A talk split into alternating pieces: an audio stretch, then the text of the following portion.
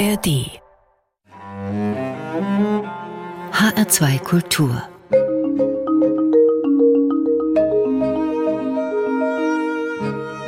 Doppelkopf Heute zu Gast in der Sendung Shelley Kupferberg. Mein Name ist Thomas Blaul. Herzlich willkommen bei uns im Doppelkopf, Frau Kupferberg. Ich freue mich sehr über die Einladung. Danke. Isidor Geller hieß ein Urgroßonkel unseres heutigen Gastes und über diesen schillernden Mann hat Shelley Kupferberg ein Buch verfasst, das sie mit Isidor, ein jüdisches Leben überschrieben hat. Erschienen ist es im Diogenes Verlag im Herbst 2022. Gleich zu Beginn Ihres Buches schreiben Sie, Frau Kupferberg, dass Ihr Urgroßonkel mehrere Vornamen trug, neben Isidor noch Innozenz und Ignaz, wobei er eigentlich Israel Geller hieß. Tja, wer war denn nun dessen Geschichte Sie da erzählen? Es war tatsächlich, wie Sie sagten, mein Urgroßonkel. Jetzt kann man sagen, Mensch, das ist ja jetzt nicht der nahestehendste Verwandte, zumal Jahrgang 1886. Das ist schon eine ganze Weile her. Aber ich bin auf diesen Mann gestoßen, nicht nur in Familiengeschichten, die hier unter erzählt worden sind, die ich auch hier und da schon verdrängt hatte, sondern vor einigen Jahren, als ich eine internationale Tagung in Berlin zum Thema NS-Raubkunst und Provenienzforschung moderieren durfte. Das war eine sehr interessante Tagung mit Menschen aus aller Welt, die den Stand sozusagen der NS-Raubkunst mal unter die Lupe nehmen wollten. Und was mich so fasziniert hat auf dieser Tagung, ist die Tatsache, dass man davon ausgeht, dass die Nationalsozialisten etwa 600.000 Kunstwerke gestohlen haben, geraubt haben. Die Dunkelziffer ist gewiss noch sehr viel höher und größer. Und davon in etwa gefunden worden sind 14.800. Und wir reden jetzt über Kunstwerke, wir reden noch nicht über Interieur, über Kunstgewerbe, über diverse Artefakte, nein, wir reden von Kunstwerken. Und während ich diese Tagung moderierte, fiel mir plötzlich dieser Isidor ein, mein Urgroßonkel, weil ich mich plötzlich fragte, Moment mal, man erzählte über diesen Mann in der Familie, er sei wahnsinnig reich gewesen in Wien in den 10er, 20er, 30er Jahren. Er lebt in einem Palais und ich dachte mir, in einem Palais muss doch Kunst gehangen haben. Was ist mit dieser Kunst passiert, wenn es sie tatsächlich gab? Was mit diesem Menschen passierte, Isidor, das wusste ich aus Erzählungen. Aber was ist aus seinem Hab und Gut passiert? Oder was ist daraus geworden? Und diese Frage ließ mich gar nicht los. Und nach dieser Konferenz begab ich mich auf die Spur und habe versucht, es herauszufinden. Und so fing ich an, mich mit diesem Menschen ein wenig eingehender zu beschäftigen. Denn die nächste Frage lautete für mich nicht nur, was ist aus seinem Hab und Gut geworden, sondern Warum war er eigentlich so reich? Der stammte aus ganz armen, orthodoxen jüdischen Verhältnissen aus einem Städtel aus Ostgalizien, heutige Ukraine. Wie kann es sein, dass so jemand so einen Aufstieg hinlegte und ein Selfmade Man war und innerhalb kürzester Zeit, muss man sagen, ein ja, schillernder Typ in der feinen Gesellschaft Wiens, er wurde Kommerzialrat und Berater des österreichischen Staates. Das muss man ja erstmal hinlegen.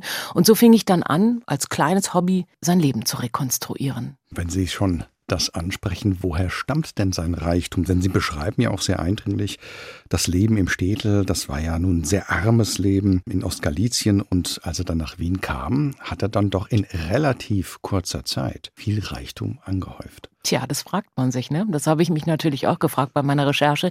Also er war sehr kreativ, er war ein guter Geschäftsmann, er hat Jus, wie die Österreicher sagen, studiert, also Jurisprudenz, Jura an der Uni Wien und ein wenig Ökonomie. Er hat dann im Import-Export-Handel gearbeitet und in der Lederfabrikation. Und dort hat er wirklich eine steile Karriere begonnen, hatte auch ziemlich viel Glück, denke ich, denn er ist 1914 als Sekretär in der Lederindustrie gelandet und wurde nicht eingezogen als Soldat in den Ersten Weltkrieg als junger Mann, weil das, heute würde man sagen, systemrelevant war, was er da machte. Ne? Lederwaren brauchte man für die Front, für Rucksäcke, Stiefel, Gasmasken etc.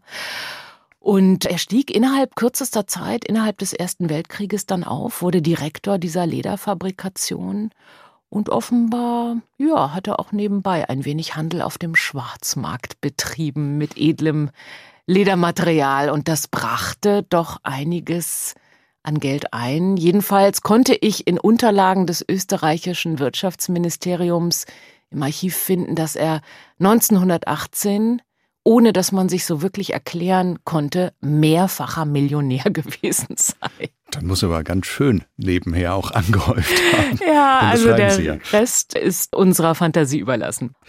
Wie und wo haben Sie denn recherchiert? Das muss ja ein großer Aufwand gewesen sein. Ich fing an mit einer Anfrage ganz schnöde beim österreichischen Staatsarchiv. Das war erstmal relativ einfach. Wobei sich da schon so ein bisschen die Herausforderung stellte, Sie haben es ja anfangs angedeutet, der Isidor hieß eigentlich anders. Er hieß Israel, ein zutiefst jüdischer Name. Wie so viele Juden dieser Zeit hat er sich umbenannt, um als Jude nicht erkannt zu werden. Das war damals so, weil der Antisemitismus war wirklich omnipräsent, grassierend, gewalttätig. Er gehörte zum guten Ton. Und wer etwas auf sich hielt und gerne es schaffen wollte in der Mehrheitsgesellschaft, in der österreichisch-deutschsprachigen Mehrheitsgesellschaft des KUK, der legte lieber alles ab, was ihn als Juden markierte. So auch Isidor. Und er gab sich gleich drei Namen, also Isidor oder Ignaz oder Innozenz. Wie dem auch sei, ich stellte erstmal eine Anfrage und siehe da, was ich als erstes fand, war seine sogenannte Vermögenserklärung. Das war die Auflistung des kompletten Hab und Guts, die jeder Jude, jede Jüdin zu machen hatte unter den Nationalsozialisten im Deutschen Reich und im angeschlossenen Österreich. Das kam so pseudobürokratisch legal daher. Die Nazis waren ja Profis in solchen Abläufen. Das liest sich so ein bisschen wie so eine Einkommenssteuererklärung. Und ich fand ein komplettes Konvolut. Ich weiß gar nicht, wie viele Seiten, hunderte von Seiten, wo wirklich ganz detailliert bis zu jedem Mockerlöffelchen, jedem Austerngäbelchen sein kompletter Besitz gelistet worden ist. Alles wurde geschätzt, überprüft von Sachverständigen. Und somit wusste ich sehr genau, wie er sich ausstattete in seinen zehn Palaiszimmern und wie viel Wertanlagen bzw. Wertpapiere er besaß. Auch die sind alle fein säuberlich gelistet. Was ich noch fand, war seine Geburtsurkunde in ehemaligen galizischen Archiven aus dem Jahr 1886. Ich wusste, dass er aus Lukutni stammte. Das war der Name des Städtels. Ganz, ganz klein. Also wenn man das heute mal sich anschaut im Netz, dann findet man eine Straße mit zwei Häusern vor. Und ich glaube, damals war es nicht viel mehr. Das war weit abgeschlagen in der Provinz. Und er machte sich dann eben auf, das konnte ich alles rekonstruieren, ins äh, etwas größere Tlumatsch auch ein sehr kleiner Ort. Dann weiter nach Kolomer, das war schon ein bisschen größer und kam ihm wahrscheinlich schon wie eine Großstadt vor. Und das wiederum lag bei Lemberg, Lviv. Das kennen wir heute leider aus traurigen Zusammenhängen. Und äh, so konnte ich langsam Puzzleteil für Puzzleteil zusammensetzen, fand auch noch ein paar Zeitungsartikel über ihn, war dann in Wien im Archiv des Wirtschaftsministeriums, fand Unterlagen vor aus seiner Zeit in der Handelskommission des österreichischen Staates. Das war so eine Art Wirtschaftsweisenkommission. Da lagen alle Protokolle aus den 20er Jahren dieser Sitzungen vor. Da hat noch keiner drin gewühlt, hat sich noch keiner für interessiert. Das war wirklich ganz aufregend, diese 25 Riesenkisten zu lüften und sich diese Protokolle anzuschauen. Ich glaube, das war das, was mich tatsächlich auch dazu brachte, irgendwas mit dem Material anstellen zu wollen. Und dann ein Fund, der mich wahnsinnig beglückte, Familienbriefe. Leider kein Brief von Isidor selbst, aber ich fand Briefe in der Wohnung in Tel Aviv meiner Großeltern. Und da wurde viel über ihn geschrieben. Nicht von ihm, aber über ihn. Und das war ziemlich aufschlussreich. Sie schildern ihn ja auch sehr plastisch und vor allen Dingen auch nicht nur positiv. Er war ja sehr umtriebig, er war sehr klug, er war, heute würde man sagen, gut vernetzt. Nun zeichnen Sie, wie gesagt, ihn ja nicht nur positiv, er war ja eben schon auch ein Dandy, nicht ohne Arroganz und auch nicht ohne Machtbewusstsein, er war auch hitzköpfig. Das war Ihnen also auch wichtig, Isidor als Mensch sozusagen zu zeigen. Unbedingt, unbedingt. Also ich habe einige ganz wenige Fotos von ihm noch finden können und darauf sieht man einen Typen, der stolz ist auf das, was er geschafft hat. Zu Recht sicherlich auch. Ich kann das schon nachvollziehen, ja, wenn man so aus ganz armen Verhältnissen kommt und es geschafft hat, dann begleitet einen das sicherlich auch mit einem gewissen Stolz. Aber er sieht darauf auch so aus, dass man sagt, einerseits wahnsinnig charmant und jemand, der den Laden rockt irgendwie. Gleichzeitig aber auch einer, der sicherlich streitlustig war und so seine schwierigen Seiten hatte. Und das war mir ganz wichtig. Und ehrlich gesagt hat diese Tatsache ihn für mich literarisch gesehen auch noch sehr viel spannender gemacht. Ja, das ist kein ganz glatter, schmieriger Typ gewesen. Nein, das ist ein Typ mit Kanten, das fand ich total interessant.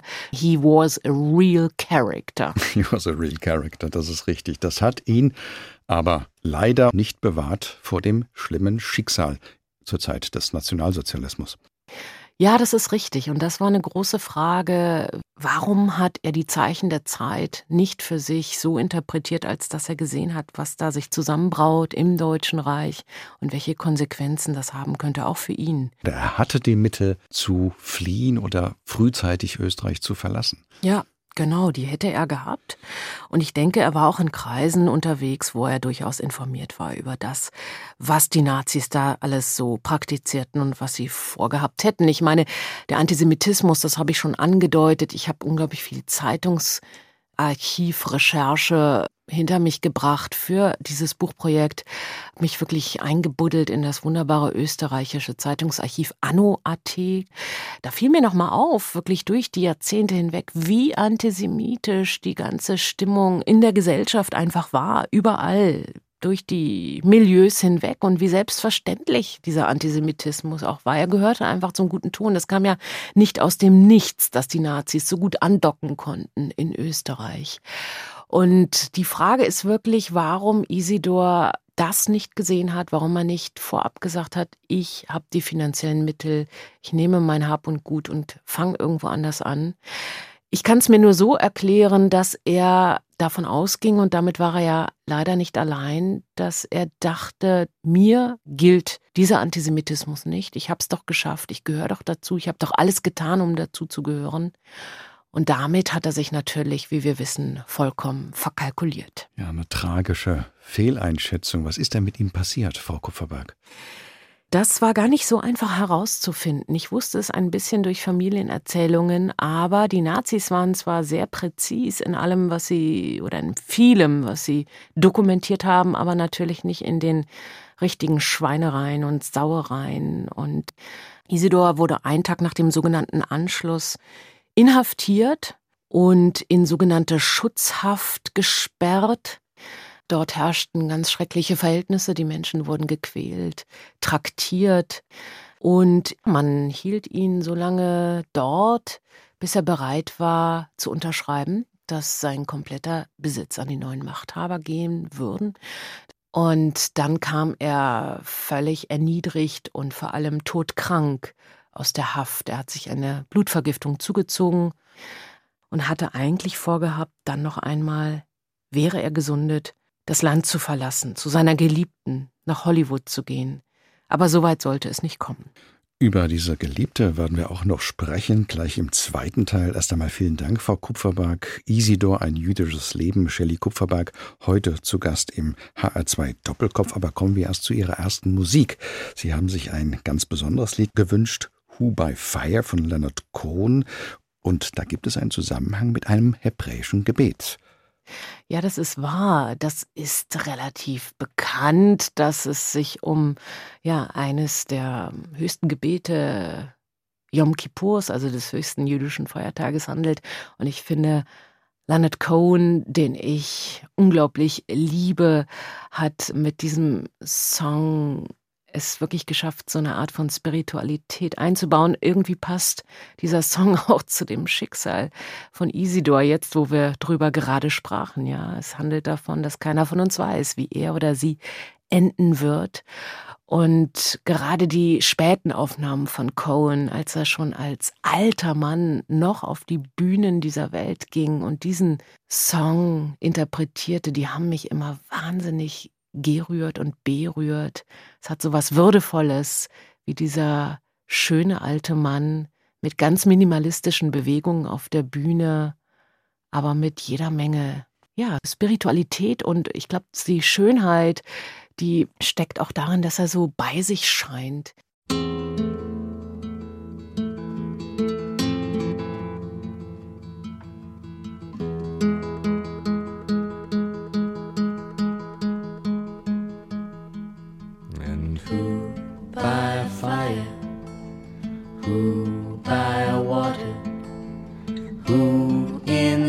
Sunshine? Who in the nighttime? Who by high ordeal? Who by common trial? Who in your merry, merry month of May? Who by very slow decay? And who shall I say is calling?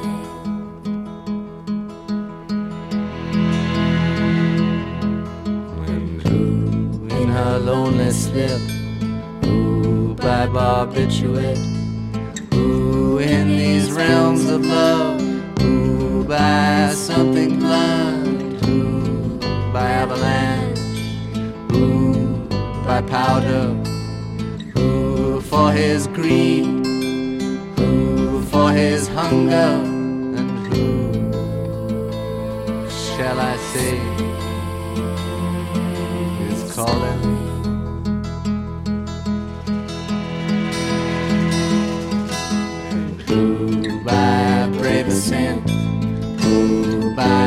Accident, who in solitude, who in this mirror, who by his latest command, who by his own hand, who in mortal chains, who in power, and who shall I say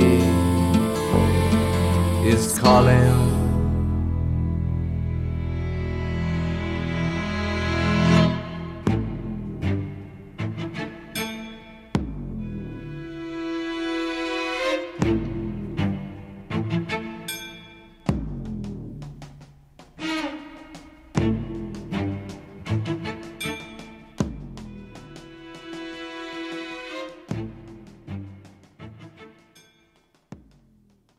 Das war Leonard Cohen mit Who by Fire, ein Wunsch von Shelley Kupferberg, heute zu Gast im Doppelkopf in HR2 Kultur. Mein Name ist Thomas Plaul, Frau Kupferberg. Vorhin haben Sie erwähnt, dass Sie die Listen gefunden haben, auf denen das Hab und Gut von Isidor verzeichnet war, Listen der Nazis, und sie schreiben in ihrem Buch, dass ihre Suche aber immer wieder in Sackgassen geendet sei, die Suche nach diesem Hab und Gut. Was ist denn da passiert, beziehungsweise was ist vermutlich geschehen? Ich habe eben probiert zu rekonstruieren den Lauf der Dinge, der materiellen Vernichtung bevor es dann an die physische Vernichtung ging. Und es ist ja eine Binse, aber dennoch immer wieder erstaunlich, was passiert, wenn man sozusagen die große Weltgeschichte mal herunterbricht auf eine Biografie. Dann wird es plötzlich ganz plastisch. Und in diesem Falle war es eben so, dass ich erst einmal rekonstruiert habe, eben was ihm alles gehörte, dem Isidor, also seinen kompletten Besitz habe ich ja schwarz auf weiß vorliegen, in dieser sogenannten Vermögenserklärung. Und dort kann man wirklich alles nachlesen. Sekretär aus der Zeit Maria Theresias und Blüthnerflügel und Beethoven Statue und Marmorsockel hier und Terrakotta-Vasen da und Ölbilder und, und, und. Das Ganze immer geschätzt in Schilling und Reichsmark. Das komplette Silber, über 3000 Kilo Silber hat er besessen. Das alles weiß ich, weil das Transportgewicht ganz äh, wichtig war für die Nationalsozialisten, denn es musste ja abtransportiert werden. Man hat das ja alles schön gesammelt, gerade auch an den Edelmetallen aus jüdischen Haushalten war man sehr interessiert. Teilweise wurde das Zeug eingeschmolzen in Form von Goldbarren dann direkt ins Finanzministerium nach Berlin-Moabit gekarrt. Also das sind so Kleinigkeiten, die ich am Rande alle herausgefunden habe für mich, die ich auch sehr bildlich fand. Und es gab immer wieder Listen, die auftauchten in diversen Archiven. Und ich muss dazu sagen, natürlich haben mir Archivare und Archivarinnen dabei geholfen, ProvenienzforscherInnen, die eine ganz fantastische Arbeit machen. Und manche dieser Listen konnte ich auch erst einmal gar nicht interpretieren. Da waren manchmal nur Zahlen eingetragen und vermerkt in Tabellen weil es da um Versteigerungen ging, um sogenannte Judenauktionen. Da wurde eben der Besitz aus jüdischen Haushalten verscherbelt. Und ich wusste mit diesen Zahlen nichts anzufangen. Das heißt, ich brauchte auch immer wieder professionelles Personal, was mich ein wenig aufklärte darüber, was es mit diesen Tabellen auf sich hat oder mit diesen Materialien. Ich fand allerdings auch in irgendwelchen entlegenen Datenbanken Hinweise hier und da dann doch auf Besitztümer von Isidor. Ich bin ganz dankbar dafür, dass ich ein Exlibris fand, was ihm gehörte, was er anfertigen ließ von einem sehr damals berühmten Grafiker. Und dieses Exlibris, also so eine Art Visitenkarte, die man sich in seine Bibliothek, in seine Bücher klebte und die individuell gestaltet, waren dieses Exlibris, das war auch ein Ausdruck dessen, wie man sich sozusagen klassifiziert hat, in welchem sozialen Milieu man unterwegs war. Und das Exlibris von Isidor war ein relativ großes, aufwendiges, sehr schön gestaltetes. Und das fand ich zum Beispiel im, in der grafischen Sammlung im Museum für angewandte Kunst in Wien. Das war also eines der Dinge, das ich wiedergefunden habe aus seinem Besitz und ich fand ein kleines Büchlein. Das brachte mich überhaupt auf die Idee, mal nach seinen Büchern zu suchen, denn er besaß eine sehr umfangreiche, eine sehr kostbare Bibliothek. Und auch die Bücher wurden ja geraubt. Und während meiner Recherche bin ich dann auf eine Bibliothek gestoßen, die mich ziemlich erschüttert hat, muss ich sagen. Ich weiß auch nicht, wie bekannt die eigentlich ist. Das ist die sogenannte Stürmer- und Streicherbibliothek in Nürnberg. Die besteht aus Büchern der Bibliothek des Julius Streicher, einer der Obernazis. Er war Chefredakteur des antisemitischen Hetzblattes Der Stürmer. Und Julius Streicher ließ sich sämtliche Bibliotheken von Raubzügen der Nazis zusammen glauben und mitbringen von den Überfällen der Nazis. Und bis heute gibt es eben diese Bücher in Nürnberg. Man sucht bis heute nach Nachfahren dieser Bücher. Und dort fand ich eben eines von Isidor. Im Übrigen war ich bei meiner Recherche, und das ist irgendwie auch eine Erkenntnis, doch sehr erstaunt darüber, wie viel herrenloses Hab und Gut in den Archiven, Magazinen, Depots unserer Museen bis heute existiert. Ihr Buch Isidor erzählt ja nicht nur die Geschichte dieses Mannes, immer auch vor dem Hintergrund der historischen Ereignisse der damaligen Zeit, sondern auch Geschichten von anderen Menschen, die mit Isidor zu tun hatten, etwa die der ungarischen Schauspielerin und Tänzerin Ilona Heimersi. Mit ihr war Isidor liiert und er hat ihr den Weg in die künstlerische Karriere gebahnt, die dann aber woanders stattgefunden hat, sehr zu seinem Missfallen. Das war wirklich so ein Zufallsfund, ein Nebenbeifund, der eine Riesenüberraschung war. Es gab viele dieser Überraschungen. Und zwar fand ich den ersten Hinweis auf diese Geliebte in den Briefen. Mein Großvater Walter, der ab und an eben von seinem Onkel Isidor erzählte, hat uns als Kindern, also meiner Schwester und mir, seinen Enkeltöchtern, erzählt, der Isidor hätte lediglich Mätressen gehabt, sei unverheiratet gewesen. Als Kind habe ich nie begriffen, was das sein soll, eine Mätresse. Ich habe aber auch irgendwie nicht nachgefragt. Als Erwachsene bei meiner Recherche fiel mir dann diese Petitesse wieder ein, diese Bemerkung meines Großvaters. Und da war mir schon sehr wohl klar, was eine Mätresse war oder ist. Und das hat mich natürlich umso mehr interessiert. Das klang so geheimnisvoll, Mätressen. Und dann dachte ich, Mensch, das wäre toll, es herauszufinden, wer diese Mätressen gewesen sind. Und dann fand ich eben in den Familienbriefen immer wieder einen Hinweis auf diese Ilona, angeblich von Heimersee, dieses von hat sie sich so ein bisschen dazu gemogelt. Oder ich glaube, mein Urgroßonkel hat ihr den Tipp gegeben, setz doch mal ein von in deinen Namen, du warst doch mal mit so einem ungarischen Adligen verheiratet. Das macht sich vielleicht besser. Den Namen so ein bisschen vergolden. Er war eben kreativ. Also jedenfalls fand ich einen Hinweis auf sie und sie war nicht wohl gelitten in der Familie.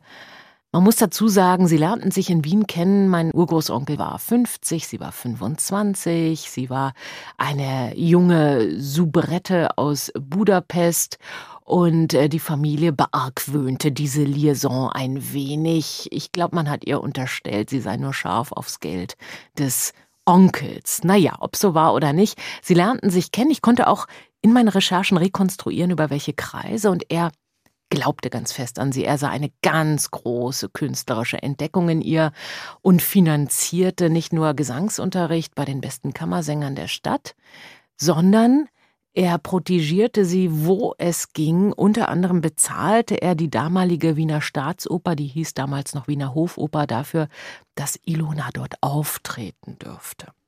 Und das geschah dann auch, allerdings hat sie dummerweise eine Rolle bekommen in der Aida, die dritte Priesterin. Und diese Rolle wurde so inszeniert, dass man sie nicht mal gesehen hat, sondern sie sang hinterm Vorhang. Aber sie konnte immerhin dann behaupten, sie stand schon mal auf dieser Bühne. Das machte sich gut im Lebenslauf. Und dann hat sie kleine Filmrollen im österreichischen Film gespielt, neben Heinz Rühmann und Pat und Patachon. Ganz schreckliche Schinken, total gefloppt. Aber sie war, würde ich mal sagen, in Budapest und dann auch in Wien so ein Sternchen. Also irgendwie hatte sie so ein bisschen die Runde gemacht, der eine oder andere kannte sie. Und sie war eine sehr schöne Frau, sie hatte eine gute Bühnenpräsenz, ihre Stimme war na ja, eher mittelmäßig, würde ich sagen, für die ganz großen Opernpartien nicht so ganz ausreichend, aber für die Operette, für die Unterhaltung okay. Und was ich bei meinen Recherchen herausfand, war, dass Hollywood damals Filialen unterhielt in den großen Metropolen Europas und immer wieder auf der Suche nach Talenten war. Und so wurde Ilona neben Hedi Kiesler, später Hedi Lamar, buchstäblich entdeckt von Hollywood. Und dann kam es zu einem Treffen in Wien mit Herrn Goldwyn Mayer höchstpersönlich. Der wollte sich dieses junge Talent anschauen und befand, dass es doch durchaus wert wäre, mal es zu probieren. Und dann kam sie zusammen mit Hedi Kiesler nach Hollywood und hat dort 1937 begonnen, eine richtig gute Karriere zu starten. Und Isidor, glaube ich, wäre gerne mitgekommen, aber das wollte sie nicht. Sie hat gesagt, nee, nee, diesen Weg muss sie alleine beschreiten, du kannst ja nachkommen. Und dazu, das wissen wir, kam es dann nicht mehr. Wir hören, Sie haben ganz viele Geschichten mit erfahren bei Ihrer Recherche. Es geht eben nicht nur um Isidor, sondern um das ganze Umfeld. Ganz spannend. Sie erzählen das ja auch sehr gut in diesem Buch, Frau Kupferberg. Frage, wenn Sie jetzt zurückblicken auf Ihre Recherche, was hat Sie denn am meisten überrascht zu erfahren, und zwar positiv wie auch negativ? Also ich glaube, was mich besonders angefasst hat, ist dieser unglaublich rasante Lebensweg, nicht nur von Isidor, eigentlich von all diesen Vorfahren, die aus dem Städtel kamen, aus der absoluten Armut, aus der Orthodoxie und wie sich all diese Geschwister, darunter auch meine Urgroßmutter, das war die Schwester von Isidor, aufmachten und in ein neues Leben stürzten und dabei auch durchaus das Scheitern mit einkalkuliert haben. Also ich fand das ziemlich kühn und mutig zu sagen, nein, wir machen uns jetzt auf in eine neue Welt. Wir haben es satt in der Provinzialität, in der Dunkelheit, in der Orthodoxie, in der Armut, voller Gewalt auch die ja allgegenwärtig war, durch diesen grassierenden Antisemitismus zu leben, das kann es nicht sein. Das war eine Generation um 1900 und da waren diese Geschwister auch wirklich kein Einzelfall. Es gab eine ganze Generation, die sich eben aufmachte und verheißungsvoll in dieses Wien kam, das für sie einiges bereithielt und dass sie das gewagt haben und welche Lebenswege sie gingen, das hat mich unglaublich, ja, fasziniert nachzuvollziehen.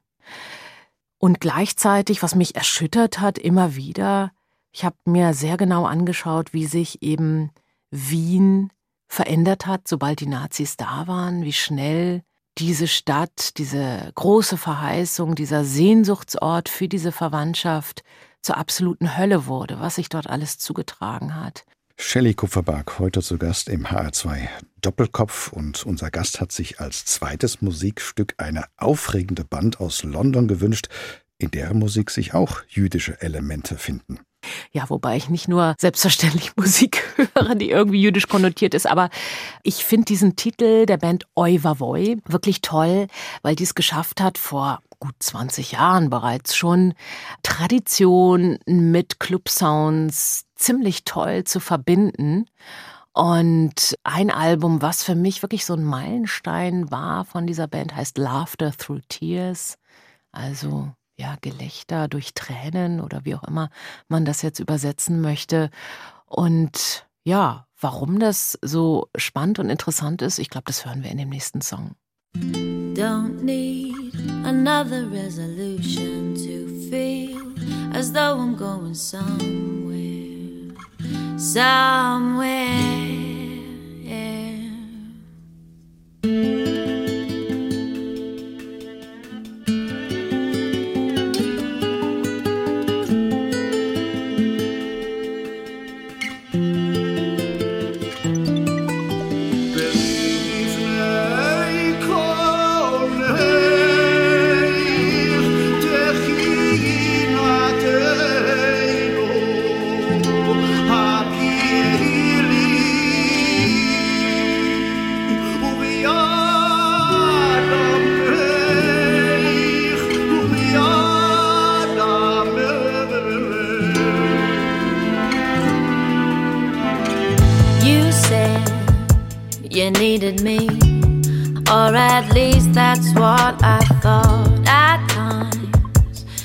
Memories seem to be knocking at my door. I've seen the film a million times. Feels like I wrote the storyline. I refuse to replay the mistakes that we made yesterday.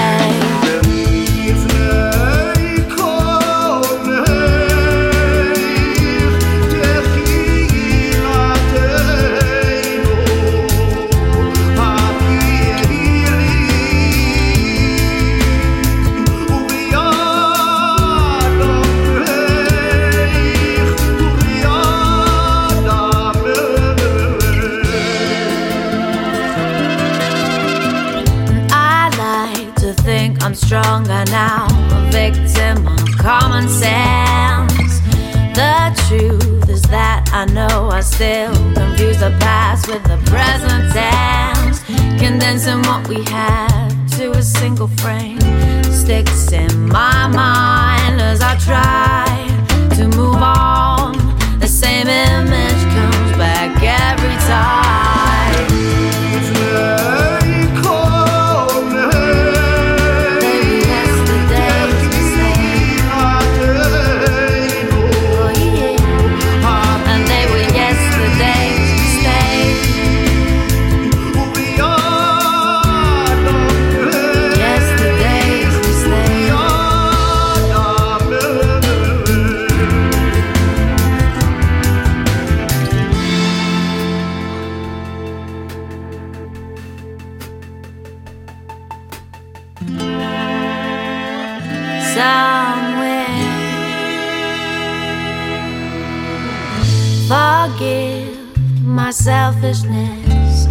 Grateful if you can forget my ingratitude.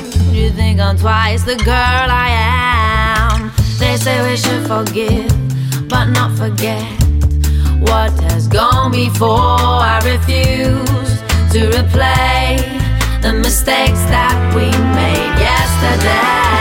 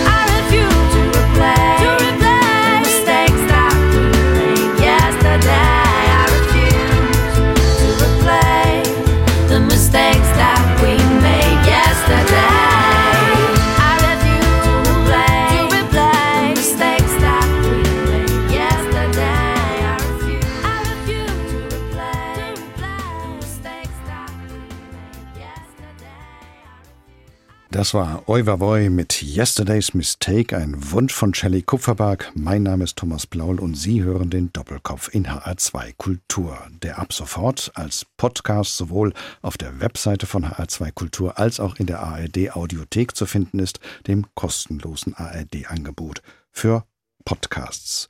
Der Großvater von Shelley Kupferberg, Walter Grab, ist 1938 nach Palästina ausgewandert und hat im späteren Israel gelebt. Shelley Kupferbergs Vater wurde 1945 in Palästina, ihre Mutter im Jahr 1949 bereits im neu gegründeten Staat Israel geboren, wie auch Shelley Kupferberg selbst 1974 in Tel Aviv.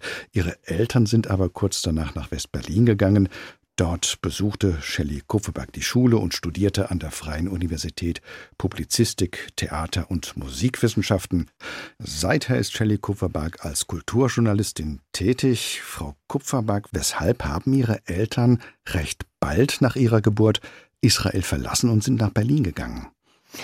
Das ist eine gute Frage. Zunächst war der Plan eigentlich nur für ein Jahr mal rauszugehen, im Jahre 75 aus Israel.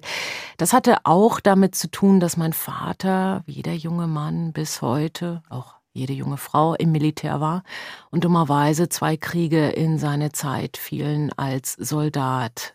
67 der Sechstagekrieg, 73 der Yom Kippur-Krieg, wo er auch nochmal eingezogen worden ist und äh, diese Kriegserlebnisse für ihn schrecklich waren.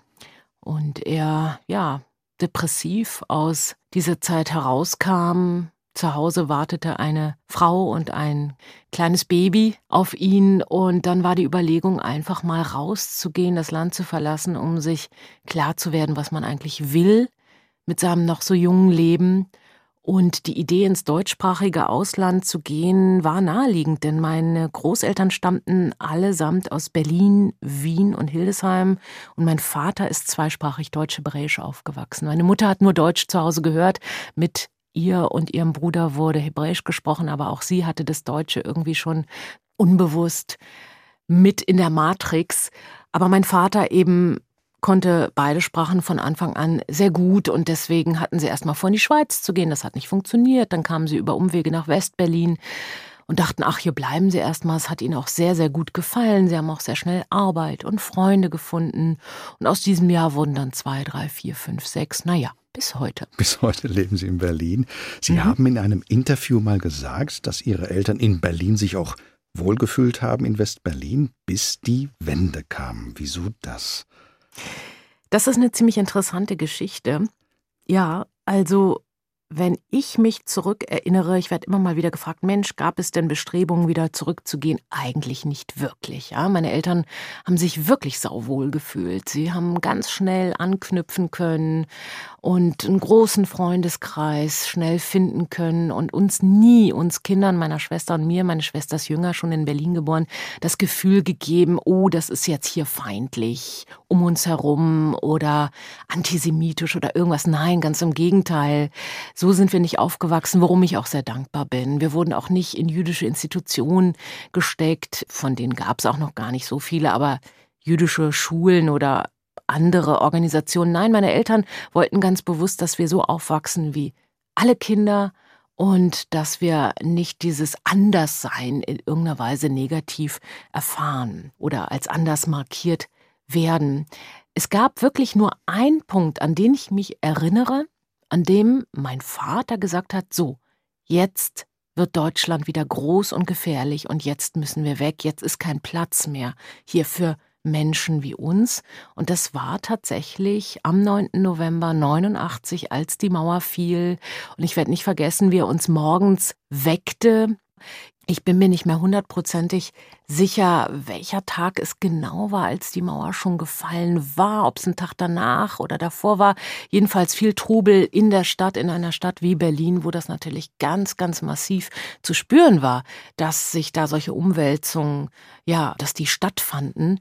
9., 10. November. Also er hat uns frühmorgens geweckt, meine Schwester und mich, und hat gesagt, jetzt ist es vorbei, jetzt müssen wir raus. Und wir haben unseren Vater ungläubig angeschaut, haben gesagt, was ist denn los mit dir?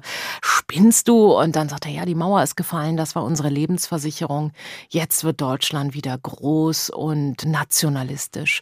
Und ich weiß auch noch, mit welchem beklommenen Gefühl ich daraufhin, ich war 15, in die Schule ging. In unserem Gymnasium erwartete uns in der Aula der Direktor. Wir wurden alle einberufen. Da waren Fernseher aufgestellt, die zeigten, was da an der Mauer vor sich ging.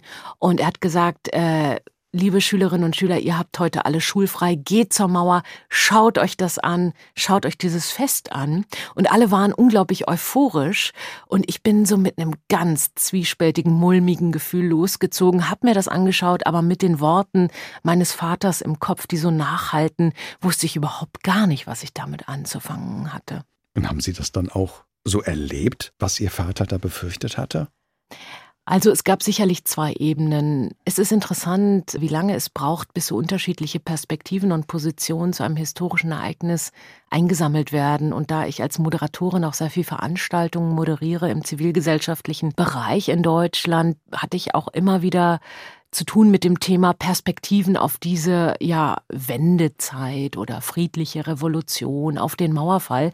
Und erst jetzt, über 30 Jahre später, werden auch Positionen eingesammelt von Menschen, die das Ganze anders empfunden haben, ist mir aufgefallen.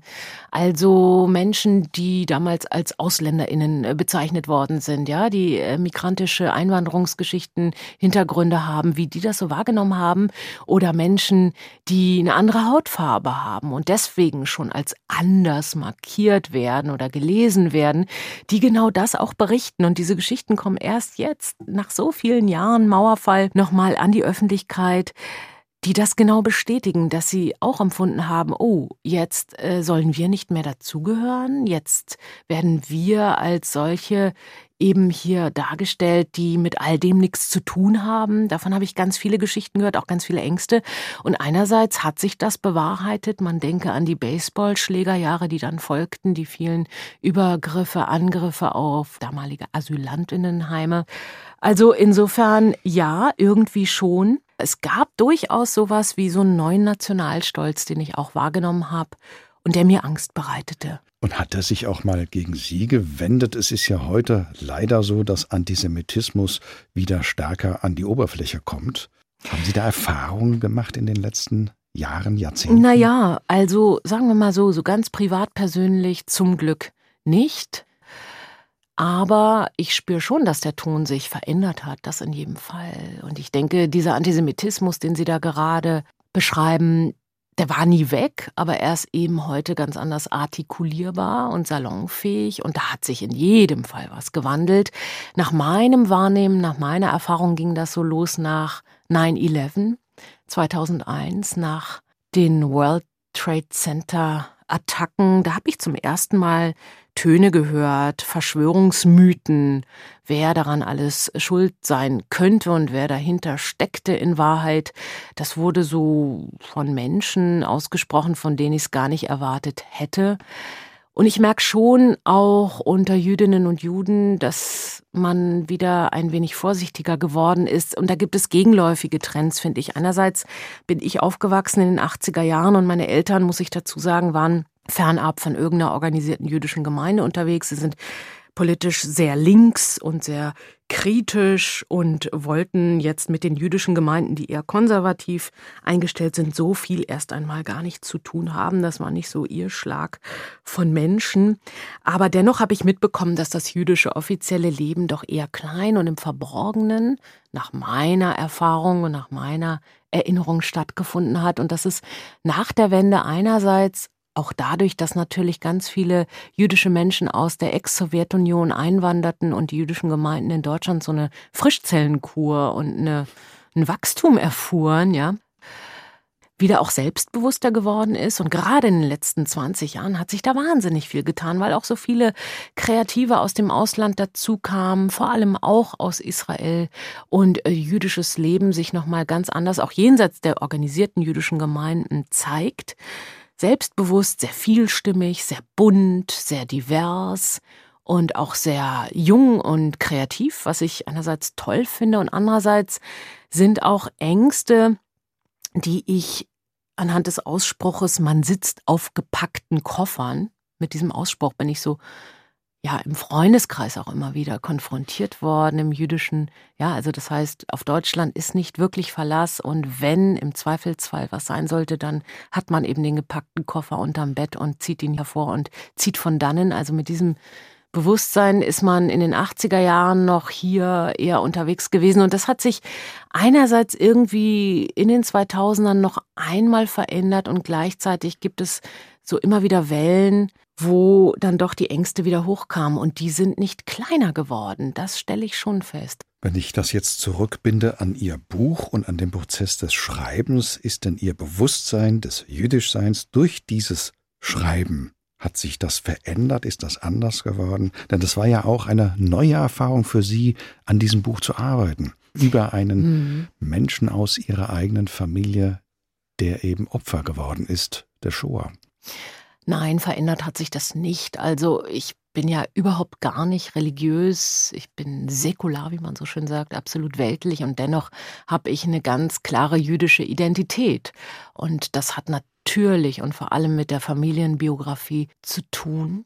Und das Einzige, was mir vielleicht nochmal durch den Schreibprozess klar geworden ist, ist, dass sich der Vernichtungsgedanke durch eine solche jüdische Familienbiografie wie die meine bis ins Hier und Jetzt zieht. Das ist eine lange, sehr schmerzhafte, brutale Blutspur, die mit dem Hier und Jetzt auch zu tun hat. Das können Sie anhand meiner Familie sehr plastisch nachvollziehen und die lässt einen so lang auch nicht unberührt und los, die holt einen immer wieder ein, ob man will oder nicht. Und dazu muss man sich ins Benehmen setzen. Das ist zumindest mein Schluss oder meine Folgerung aus allem. Und dieser Prozess des Bewusstseins Bewusstseins darüber, dass man sich ständig ausbalancieren muss. Und ich werde jetzt gleich auch ein bisschen erklären, was das bedeutet, weil das klingt so ein bisschen rätselhaft, was ich jetzt sage, ja, glaube ich zumindest. Der bestätigt sich anhand ganz vieler Dinge. Wenn man in Deutschland lebt als jüdischer Mensch, dann hat man ständig mit der Vergangenheit zu tun, ob man will oder nicht. Ganz egal, ob man jetzt gläubig ist oder nicht gläubig, das ist auch total wurscht. Aber wenn man die eigene Familiengeschichte kennt und sie auch erlebt hat. Und ich habe ja meine Großeltern sehr bewusst und sehr lange noch erleben können und all ihre Geschichten aus Wien, aus Berlin, aus Hildesheim, von der Flucht, von den Nazis, alles, was ihnen widerfahren ist. Ich weiß von so vielen Vernichtungen in meiner Familie. Wir sind eine sehr kleine Familie, das hat natürlich seinen Grund. Viele Menschen wurden vernichtet durch die Nazis. Also mit all diesem Wissen im Kopf geht man irgendwie anders durch dieses Land. Ich habe gerade in einer Stadt wie Berlin, in der ich erlebe, es ständig mit Vernarbungen zu tun, so würde ich es mal nennen. Und die bieten aber auch sehr viel Chance und Reibungspotenzial Beispielsweise, wenn ich in die S-Bahn steige, die unweit meines Wohnortes äh, hin und her fährt, dann sehe ich auf dem Schild in die eine Richtung geht's nach Oranienburg und in die andere Richtung nach Wannsee. Das sind die jeweiligen Endstationen. Oranienburg, ich habe sofort die Assoziation, ah, das Konzentrationslager Sachsenhausen befindet sich dort. Wannsee ist für mich konnotiert mit dem Haus der Wannsee-Konferenz, wo die sogenannte Endlösung der Judenfrage eben stattfand. Also heißt, ich habe sehr viele Assoziationen dort, wo ich wohne, unweit Davon gibt's ganz viele historische Orte. Der ehemalige Sportpalast, wollt ihr den totalen Krieg? Bei mir um die Ecke fand das Ganze statt. Äh, Freisler, Roland Freisler, dieser fürchterliche Richter am Volksgerichtshof, hat bei mir um die Ecke gewütet und seine schrecklichen Todesurteile gesprochen. Und, und, und. Auf Schritt und Tritt begleitet mich Geschichte als jemand, der sehr bewusst durchs Leben geht, was auch Historie betrifft, einfach weil ich auch sehr interessiert bin historisch, begleiten mich all diese Dinge und die gilt es auszubalancieren. Ich glaube, sonst wird man einfach verrückt und mischige, weil das ist natürlich keine besonders positive Energie, die da waltet. Andererseits muss ich Ihnen sagen, Herr Plaul, diese ständige Reibung, die ist auch spannend.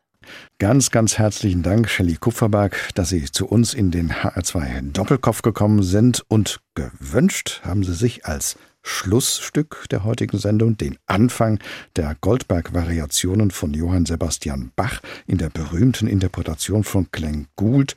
Bach, Gould faszinieren ja viele. Was fasziniert Sie an diesem Stück und auch an dieser also. Interpretation? Bach geht immer. Ich bin ja Kulturjournalistin, ich moderiere sehr viel, auch Musik, klassische Musik, Konzertübertragungen aus den Opernhäusern und Konzerthäusern. Und Bach geht immer. Und wenn es einen Bach nicht gäbe, ich weiß gar nicht, was wir als musikaffine Menschen dann machen würden. Und diese Aufnahme mit Glenn Gould, die begleitet mich seit meiner frühesten Kindheit. Mein Vater hat unglaublich viel klassische Musik zu Hause gehört. Ich bin ihm sehr dankbar dafür, weil er uns damit doch sehr geprägt hat. Und deswegen muss es genau diese Aufnahme sein. Bach geht immer ein wunderbarer Satz. Deswegen hören wir jetzt auf den Anfang der Goldberg-Variationen von Johann Sebastian Bach in der Interpretation von Glenn Gould. Und damit geht der Doppelkopf in HR2 Kultur heute zu Ende. Gast im Studio war Shelley Kupferberg, Gastgeber Thomas Blaul.